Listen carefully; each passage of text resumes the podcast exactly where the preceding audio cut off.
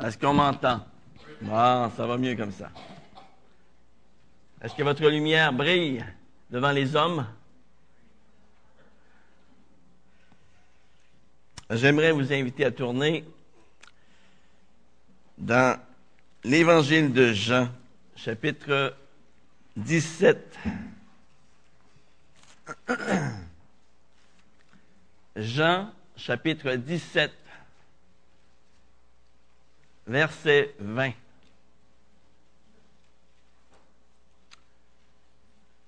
Et pendant que vous cherchez les versets, eh nous allons prier. Père éternel, merci. Merci pour cette opportunité ce matin d'ouvrir ta parole et d'être édifié par ta parole. Merci Seigneur parce que tu nous l'as donné. Merci parce que tu nous as donné le plus beau des cadeaux en faisant cela. Tu nous as permis de connaître ta volonté. Tu nous as permis de connaître ton amour. Tu nous as permis de connaître ton merveilleux salut. Tu nous as permis de connaître à la fois le Père, le Fils et le Saint-Esprit. Seigneur, merci pour tous ces dons que tu nous accordes. Et Seigneur, je te prie afin que tu bénisses ta parole ce matin dans nos cœurs. Dans le beau nom de Jésus. Amen. Alors Jean chapitre 17, verset 20. Ce n'est pas pour eux seulement que je prie, mais encore pour ceux qui croiront, qui croiront en moi par leur parole, afin que tous soient un. Comme toi, Père, tu es en moi et moi en toi. Que aussi soient un en nous, afin que le monde croit que tu m'as envoyé. Et moi, je leur ai donné la gloire que tu m'as donnée, afin qu'ils soient un comme nous sommes un, moi en eux et toi en moi, afin qu'ils soient parfaitement un, et que le monde connaisse que tu m'as envoyé et que tu les as aimés comme tu m'as aimé. Avec tout ce qui se passe dans le monde aujourd'hui, lorsque nous parlons d'unité, ça semble être une utopie. Nous voyons qu'il y a des guerres civiles un peu partout. Il y a des guerres aussi entre différents pays. Il y a aussi des maris et des femmes qui sont en guerre les uns contre les autres. Il y a des enfants qui sont en guerre contre leurs parents. Et plus que jamais auparavant, aujourd'hui, nous avons besoin d'unité. Mais où cette unité peut-elle se trouver? Où cette unité peut-elle commencer? Eh bien, dans ce passage que nous venons de lire, nous voyons que Jésus désirait ardemment que ses disciples deviennent un. Mais la question qu'on peut se poser est celle-ci. Pourquoi est-ce que c'était si important pour Jésus que ses disciples deviennent un? Eh bien, la réponse est simple. C'est parce que cette unité entre nous qui sommes chrétiens, c'est un témoignage puissant de l'amour de Dieu pour le monde. Et regardez ici au verset 23. Afin qu'il soit parfaitement un et que le monde connaisse que tu m'as envoyé et que tu les as aimés comme tu m'as aimé. Jean 13, verset 35, Jésus dit à ses disciples, à ceux-ci tous connaîtront que vous êtes mes disciples si vous avez de l'amour les uns pour les autres, si vous êtes unis les uns aux autres. Et dans Matthieu 5, verset 16, que notre sœur Catherine vient de nous lire tantôt, Hein? Qu'est-ce qu'on y lit? Eh bien, on y lit ce qui suit, que votre lumière brille ainsi devant les hommes, afin qu'ils voient vos bonnes œuvres et glorifient votre Père qui est dans les cieux. L'unité, les amis, c'est quelque chose qui se voit. Et le manque d'unité, c'est aussi quelque chose qui se voit, qu'on le veuille ou pas. L'unité entre nous, qu'est-ce que ça fait? Ça glorifie Dieu. Ça glorifie Dieu. Parler d'unité aujourd'hui, c'est une chose. Mais l'unité n'arrive pas tout seul comme ça par un beau matin de février. Hein? Comme nous l'avons vu à travers les prédications sur le couple qu'on a fait depuis le 9 janvier, eh bien, il n'y a pas de vérité, c'est-à-dire il n'y a pas d'unité sans vérité. Il n'y a pas d'unité sans amour. Il n'y a pas d'unité sans que Dieu soit au centre de nos vies. Il n'y a pas d'unité sans communication. Mais il y a une chose que nous ne devons jamais confondre avec la, vérité. Savez-vous c'est quoi? C'est l'uniformité. La vérité n'est pas l'uniformité. Dans un corps, tous les membres sont différents les uns des autres. Et dans un couple, les deux conjoints sont eux aussi très différents l'un de l'autre. Et c'est important qu'ils le soient. Sinon, ils ne pourraient pas se complémenter les uns les autres. Regardez mes doigts ici. Supposons que les doigts de ma main gauche me représentent, représentent mes forces. Et ce qui entre les doigts représente mes faiblesses. Et que les doigts de ma main droite représentent ma femme avec ses forces. Et ici, ce sont ses faiblesses. Qu'est-ce qui arrive maintenant lorsqu'on se, marie l'un avec l'autre? Eh bien, mes forces viennent combler les faiblesses de ma femme et les forces de ma femme viennent combler mes faiblesses.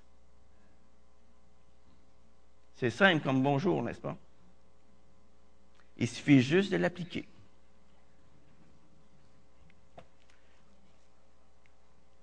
Au début de mon mariage, eh bien, je disais à ma femme, sans lui dire à haute voix, bien sûr, pense comme moi. Fais comme moi. Parle comme moi. Savez-vous ce que j'ai compris très vite? C'est que le monde n'avait pas besoin de deux personnes comme moi. Une suffisait. Savez-vous ce qui se passe lorsqu'on essaie de faire entrer l'autre dans notre moule? Eh bien, on doit l'écraser pour faire cela. Et une personne écrasée ne peut pas être heureuse. Et une personne écrasée ne peut pas rendre l'autre heureux non plus. Lorsqu'on parle de vivre dans l'unité, la question la plus importante qui se pose à notre esprit est celle-ci. Comment faire pour retrouver l'unité entre nous ou pour garder l'unité entre nous? Vous savez, la parole de Dieu n'est pas avare à ce sujet. Et ce matin, j'aimerais regarder avec vous quelques conseils que la parole de Dieu nous donne afin de retrouver l'unité ou bien de la garder. Le premier conseil que la parole de Dieu nous donne afin de garder l'unité entre nous, c'est que nous devons nous engager à tous les jours, nous engager avec Dieu ensemble. C'est Dieu qui est la source de notre unité. Le psaume 127, verset 1 nous dit, Si l'Éternel ne bâtit la maison, ceux qui la bâtissent travaillent en vain. Et dans Jean 15, 5, Jésus nous dit, sans moi, vous ne pouvez rien faire. Je reviens souvent avec ce verset-là. Hein. C'est juste parce que sans lui, on peut rien faire. Et on a besoin de se le faire rappeler. Pourquoi? Parce que bien souvent, on essaye de faire les choses sans que Jésus intervienne dans notre vie. C'est notre consécration à Dieu qui va faire en sorte que notre mariage va être basé sur du solide et qu'il va durer, qu'il va réussir. Vous savez, plus on s'approche de Dieu dans la prière, et plus on marche dans l'obéissance à sa parole, eh bien, vous allez remarquer une chose. Plus le couple s'approche l'un de l'autre. Vous savez, ce fameux petit triangle.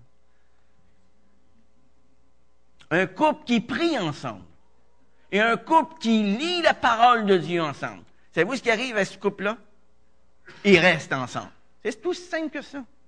Lorsque le mari et la femme se soumettent à Dieu dans la prière, ils n'ont plus aucune difficulté à se soumettre l'un à l'autre dans la crainte de Christ. Vous savez, ma femme a des dons et elle a des capacités que moi, je n'ai pas. Et moi, j'ai des dons et des capacités qu'elle n'a pas. Eh bien, c'est merveilleux de pouvoir se compléter en étant soumis ensemble à celui qui est au-dessus de nous et qui est le seul souverain. Vous voyez, si Dieu est à la base de notre engagement, notre mariage va être fondé sur du solide. Il va être fondé sur du roc. Le roc. Et lorsque les, vents et la tempête vont arriver, qu'est-ce qui va arriver? Il va rester sur le roc. Il ne sera pas entraîné par les flots. Le deuxième conseil que la parole de Dieu nous donne pour garder l'unité entre nous, c'est que nous, nous devons d'être engagés l'un envers l'autre. Lorsqu'on se marie, on prend des engagements, n'est-ce pas? On appelle ça faire des vœux. Est-ce que vous avez fait des vœux lorsque vous êtes marié? Est-ce que vous vous en souvenez? Hmm? On s'engage ensuite à les suivre jusqu'à ce que la mort nous sépare. Voici ce que j'aurais pu dire à ma femme lorsque je me suis marié. Moi, Gilles, je te prends, toi, Loïs, pour mon épouse légitime. Jusqu'ici, ça va bien. Je m'engage à t'aimer lorsque ce sera possible. Lorsque tu en seras digne, eh bien, je t'honorerai.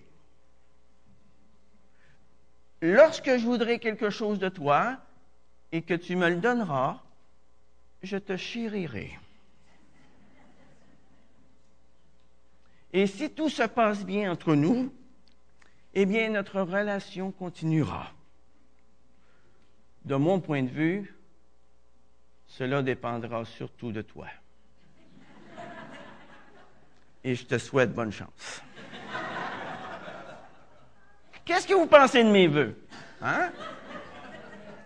Est-ce que vous croyez que mon mariage est, fondé sur du solide? Est-ce que vous croyez que mon mariage va réussir avec des vœux semblables? C'est évident que non, hein? Mais pour vous dire la vérité, il y a beaucoup de couples qui ont adopté ce genre de vœux lorsqu'ils se sont mariés. Ah, ils l'ont pas dit comme ça, là, lorsqu'ils se sont mariés. Mais c'est ça qui était sous-entendu dans leur cœur. Alors pourquoi s'étonner qu'il y ait autant de divorces? Quand est-ce la dernière fois où tu t'es assis avec ton épouse et où tu as dit, tu sais, là, je veux vieillir avec toi. Tu sais, notre engagement, là, c'est pour la vie. Quand est-ce la dernière fois où tu as dit ça à ta femme? Sans être déprimé, bien sûr.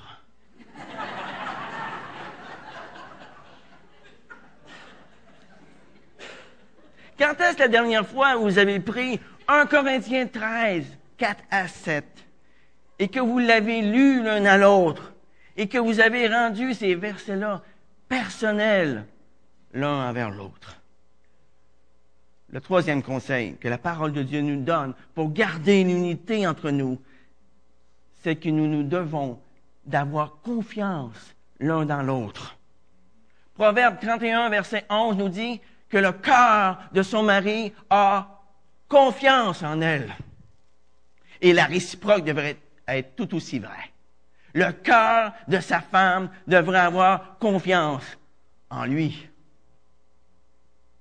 Par contre, la confiance l'un dans l'autre, ça ne se construit pas sur des images trompeuses mais la confiance se construit sur la vérité. Être honnête l'un vers l'autre, c'est essentiel pour que le mariage porte du fruit. Quand est-ce la dernière fois où vous êtes assis avec votre conjoint et que vous avez partagé avec amour et avec transparence certaines choses qui vous blessent, certaines choses qui vous tenaillent en dedans? Par exemple, au début de notre mariage, la communication, c'était vraiment pas mon fort. J'avais de la difficulté à exprimer mes doutes et mes combats à ma femme parce que j'avais peur d'être rejeté par elle. Et elle, de son côté, eh bien, elle réagissait souvent avec colère. Et avec l'aide de Dieu, nous avons finalement appris à faire confiance l'un à l'autre et à exprimer nos besoins l'un vers l'autre, sans avoir peur de l'autre, sans accuser l'autre.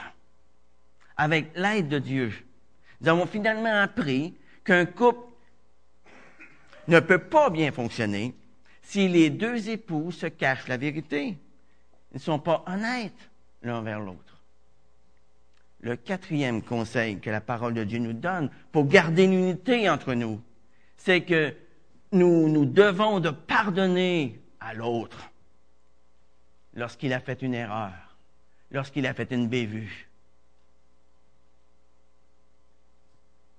Chaque couple dans le mariage a besoin de se libérer des offenses du passé. Supposez que vous êtes venu ici ce matin habillé de la même façon que vous l'étiez lorsque vous êtes marié. Vous avez exactement le même habit, la même robe, et vous ne l'avez jamais lavé la tache de vomissure qui est sur votre chemise, la tache de vomissure de votre enfant, elle est toujours là. Hein?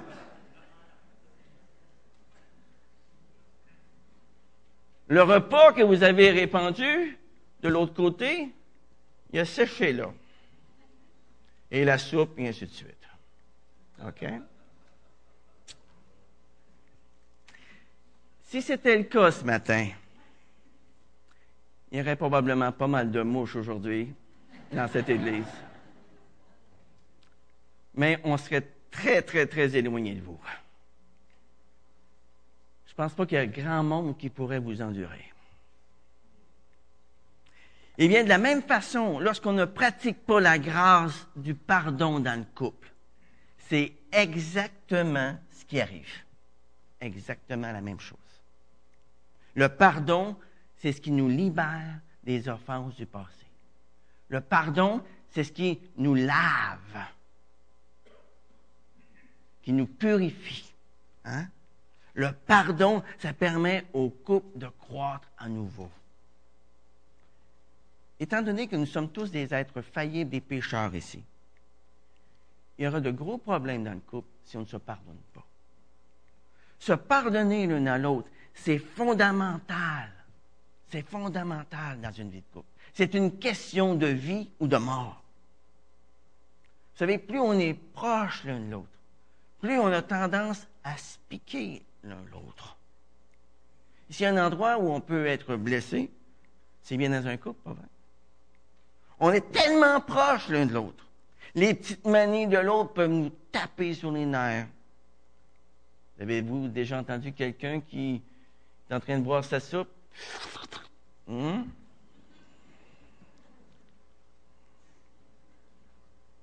C'est niaiseux. Hein? Un rien peut nous taper sur les nerfs. Et on a besoin constamment de s'ajuster l'un à l'autre. Et voilà pourquoi le pardon doit devenir comme une manière de vivre. Le cinquième conseil que la parole de Dieu nous donne pour garder l'unité entre nous, c'est que nous devons communiquer comme notre frère nous l'a expliqué la semaine dernière. Nous devons communiquer. Comment est-ce qu'on communique? Simplement avec notre bouche? Bien souvent, on communique en se taisant. On communique avec nos oreilles. On communique avec nos yeux. On communique aussi avec notre bouche on communique avec nos mains. Lorsque j'entoure quelqu'un de mon bras, lorsque j'entoure ma femme de mon bras, qu'est-ce que je lui communique? De l'amour? De la compréhension? Hein? On peut aussi communiquer avec nos pieds. Saviez-vous ça? Il y en a qui se flattent les pieds comme ça. Mais on peut communiquer avec nos pieds dans le sens qu'on peut se rendre disponible pour l'autre. Aller dans sa direction. Comprenez? On communique de différentes façons, vous savez. Les animaux peuvent communiquer aussi entre eux mais ils n'ont pas le don de la parole comme nous. Les humains ont le don de la parole pour une raison spécifique. C'est pour que nous puissions nous édifier les uns les autres. C'est pour combler les besoins de l'autre. Et ça, c'est quel effet que ça a? Ça a pour effet de glorifier Dieu, encore une fois. Si nous voulons être heureux dans le mariage, eh bien, c'est important de faire nôtre un de, de ces versets incroyables qui sont écrits dans la parole de Dieu. Philippiens 4, verset 8. Il dit, frère, que tout ce qui est vrai, que tout ce qui est honorable, tout ce qui est juste, tout ce qui est pur, tout ce qui est aimable, tout ce qui mérite l'approbation, ce qui est vertueux et digne de louange, soit l'objet de vos pensées. Et si c'est l'objet de mes pensées, ça va être l'objet de mes paroles, ça va être l'objet de mes actes. Comprenez? Tout commence là, avec nos pensées. Dieu nous a créés, les amis, pour que nous soyons en communion les uns avec les autres. Très important. Combien de mariages seraient transformés s'ils ne faisaient qu'appliquer Philippiens 4.8 dans leur mariage? Le mari a besoin d'être admiré par sa femme. Et sa femme a besoin que son mari lui dise qu'il l'aime et qu'il le lui démontre. C'est simple, hein? On a juste à ouvrir notre bouche. Puis ensuite, que nos actes manifestent ce que notre bouche a dit. Parce que si nos actes ne vont pas avec notre bouche, ce que notre bouche dit, ça vaut parole et parole et parole. Hein? Vous connaissez la chanson? C'est exactement ça que ça vaut. Ça vaut rien. Ça vaut rien. Le sixième conseil que la parole de Dieu nous donne pour garder l'unité entre nous, c'est que nous, nous devons de résoudre les conflits qu'il peut y avoir entre nous. Pour avoir une vie de couple épanouie, eh bien, nous devons de résoudre les conflits au fur et à mesure qu'ils se présentent. Si vous regardez dans Éphésiens chapitre 4, verset 26, il dit, si vous vous mettez en colère, ne péchez point que le soleil ne se couche pas sur votre irritation. Ne donnez pas accès au diable. Est-ce que vous avez déjà eu des conflits dans vos couples? Qui est-ce qui ose répondre non?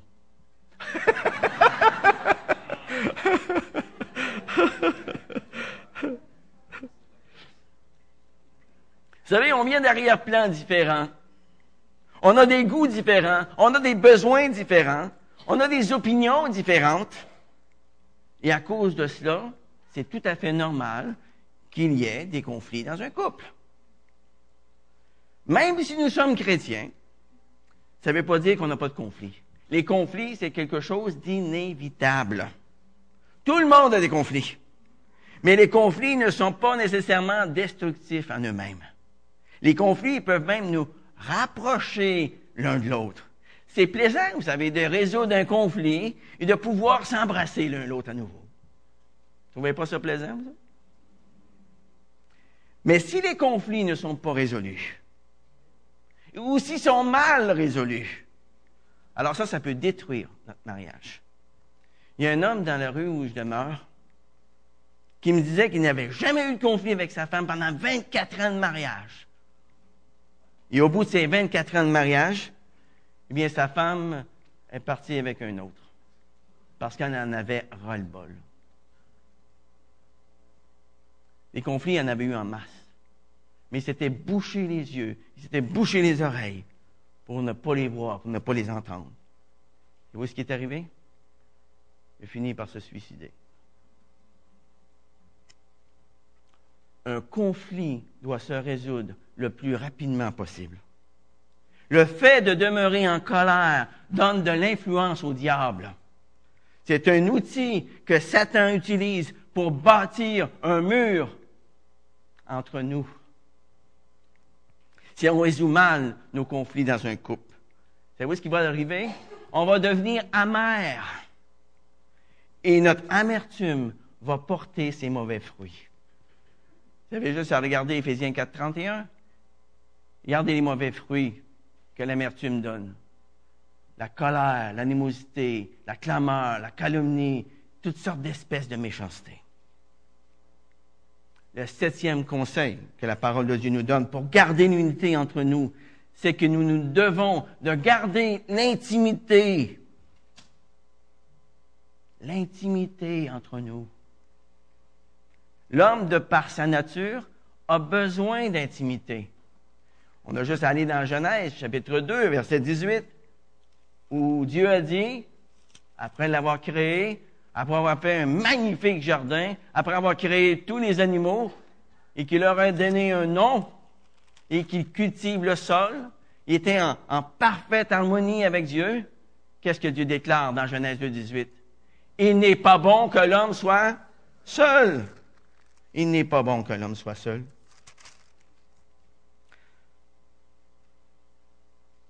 Dieu nous a créés pour être en relation avec lui et pour être en relation avec d'autres personnes. Alors, qu'est-ce que Dieu a fait? Eh bien, on regarde un petit peu plus loin, au verset 22. Alors l'Éternel Dieu fit tomber un profond sommeil sur l'homme qui s'endormit. Il prit une de ses côtes et referma la chair à sa place l'Éternel Dieu forma une femme de la côte qu'il avait prise à l'homme et l'amena vers l'homme. Et l'homme dit, cette fois, c'est l'os de mes os, la chair de ma chair. C'est elle qu'on appellera femme, car elle était prise de l'homme. C'est pourquoi l'homme quittera son père et sa mère, s'attachera à sa femme, et les deux deviendront une seule chair. Le manque d'intimité dans un couple peut détruire le mariage. Si deux personnes ne se connaissent pas profondément, elles peuvent jamais devenir ce que la Bible appelle devenir une seule chair. Ils ne seront jamais liés, soudés ensemble. Sans l'intimité dans un couple, on peut être isolé et seul. Même si on habite sur le même toit. Même si on couche dans le même lit. Beaucoup de gens ne comprennent pas toujours ce que veut dire le mot intimité. Certains croient qu'on parle du sexe. D'autres pensent qu'on fait référence aux petits mots doux d'affection, d'admiration l'un vers l'autre. Ah, c'est sûr que ces deux, ces deux aspects de l'intimité en font partie, font partie de l'intimité. Mais le genre d'intimité dont je veux vous parler ici implique beaucoup plus que cela. Ça implique le partage des pensées, le partage des sentiments, le partage des joies, des peurs, des rêves les plus profonds. Beaucoup de gens se marient sans se connaître intimement, sans se connaître vraiment. Ah, ils connaissent le passé de l'autre un peu, là, quand même. Ils connaissent un petit peu ses buts pour l'avenir. Ils connaissent les nombres d'enfants qu'ils veulent. Un petit peu de choses comme ça. Mais même si, ces informations-là sont importantes, ils ne connaissent pas les motifs profonds. Ils ne connaissent pas les peurs, les joies qui composent le fondement émotionnel de leur partenaire. Et ça, c'est très important, les amis. Si on pouvait comparer leur relation à un ascenseur, on pourrait dire qu'ils se sont arrêtés au rez-de-chaussée. Ils ont refusé de descendre au sous-sol pour savoir ce qu'il y avait là. Si on ferme à l'autre les parties les plus profondes de notre être, eh bien, les conséquences seront des sentiments de vide, des sentiments de superficialité individuellement et dans le couple. Développer une intimité dans un couple, ça ne se fait pas de façon automatique, ça. Ça prend du temps. Ça prend de l'effort. Ça prend de l'engagement. Ça prend des sacrifices pour approfondir notre relation. L'intimité, c'est quelque chose de difficile, les amis. Parce qu'il y a un risque à laisser les gens s'approcher de nous. Je ne peux plus cacher ce que je veux cacher quand les gens s'approchent. C'est impossible.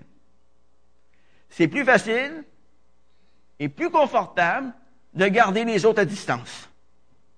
Mais il n'y a pas de véritable relation quand les gens sont trop loin. On a une relation intime et profonde seulement quand les autres sont proches de nous. Qu'est-ce que Jésus a dit au sujet du mariage? Dans Genèse 2, 24. Qu'ils s'attachent l'un à l'autre, qu'ils deviennent une seule chair. L'intimité, vous savez, c'est la communion fraternelle, c'est le partage de différentes expériences dans le mariage. L'intimité, c'est quelque chose qui se passe à tous les niveaux, intellectuel, émotionnel, spirituel, physique, tous les niveaux. Et si nous avons une bonne intimité l'un avec l'autre, eh bien, nous allons en arriver au niveau le plus élevé, où le couple marié voit leur relation comme étant significative, une relation qui en vaut vraiment la peine.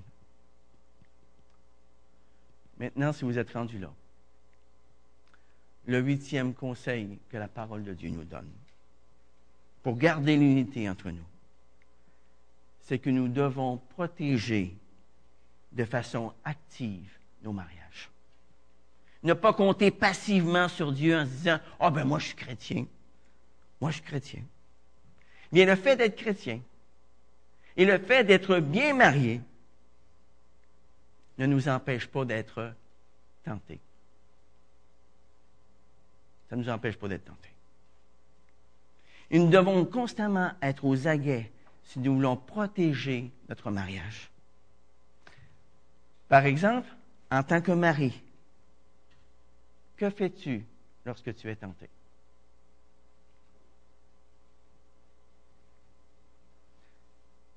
J'aimerais adresser quelques petits conseils intéressants aux maris ce matin. Quand tu vois une femme envers laquelle tu es tenté, savez-vous, c'est quoi la première chose à faire? C'est de remercier le Seigneur pour ton salut. La deuxième chose à faire, c'est de remercier le Seigneur en détail pour ton épouse. La troisième chose à faire, c'est de te rappeler les personnes envers qui tu es responsable, à savoir le Seigneur, ton épouse, tes enfants. Et immédiatement, en faisant cela, tu peux régler ton problème la tentation perd habituellement son effet. Ensuite, appelle ta femme pour lui dire ce qui se passe dans ton cœur. Tu ne dois pas avoir de secret entre toi et elle. Vous devez faire cause commune. Vous devez prier ensemble. Et enfin, redis tes vœux à ta femme de façon régulière. Il faut que le souvenir de tes vœux devienne actif dans ta pensée. Tu ne te souviens plus des vœux que tu as faits lorsque tu t'es marié? Tu t'en souviens plus? Pas de problème. Prends une feuille de papier. Prends un crayon et réécris tes vœux à ta femme en pesant sur chacun des mots.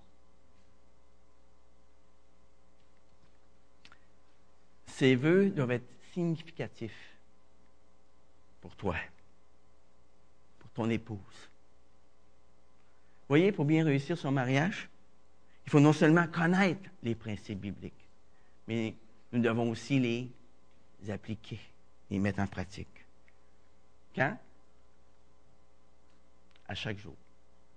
À chaque jour.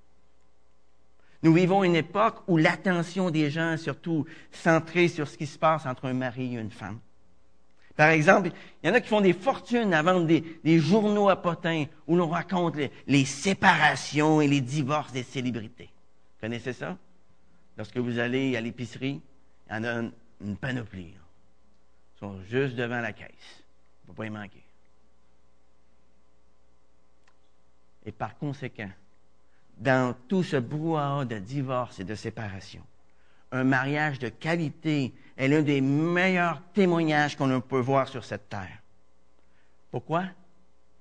Parce que les mariages exceptionnels sont très rares. Qu'est-ce qui distingue un couple dont le mariage est exceptionnel? C'est un couple qui sait profiter de la vie ensemble. C'est un couple qui se complète l'un l'autre. C'est un couple qui compte sur les forces de l'autre pour former une équipe gagnante. C'est un couple dont les efforts communs influencent leur entourage. C'est un couple qui met sa maison à la disposition de leurs frères et sœurs dans la foi. Pourquoi? Pour la formation, pour l'adoration. Qu'est-ce qui distingue un couple dont le mariage est exceptionnel? C'est un couple qui vit dans la vérité. C'est un couple qui vit dans l'amour. C'est un couple qui communique bien ensemble. C'est un couple qui vit dans l'unité de l'esprit. C'est un couple qui prie et qui lit la parole de Dieu ensemble. C'est un couple qui partage les souffrances des autres. C'est un couple qui vit dans l'harmonie. Les amis, si votre mariage est exceptionnel, savez-vous ce qui va arriver? Tout le monde va le savoir. Tout le monde va le savoir. Les incroyants vont le savoir, les voisins vont le savoir, et vous allez ressortir de la masse. Et ça, ça va être l'un des témoignages les plus clairs, les plus puissants dans votre ministère envers les autres. Et ça, c'est ce que je vous souhaite, les amis. C'est ce que je vous souhaite. Prions. Père éternel, on veut te louer pour les merveilleux conseils de ta parole ce matin. Et Seigneur, on sait que sans toi, on ne peut rien faire. On ne peut même pas mettre en pratique un seul de ces conseils. Et c'est pour ça, Seigneur, qu'on on veut se mettre complètement dépendant de toi pour les appliquer jour après jour dans notre vie. Et que ce 40 jours ne s'arrête pas au bout de 40 jours. Ce 40 jours, ça continue tout au long de notre vie à deux jusqu'à ce que la mort nous sépare. Dans le beau nom de Jésus. Amen.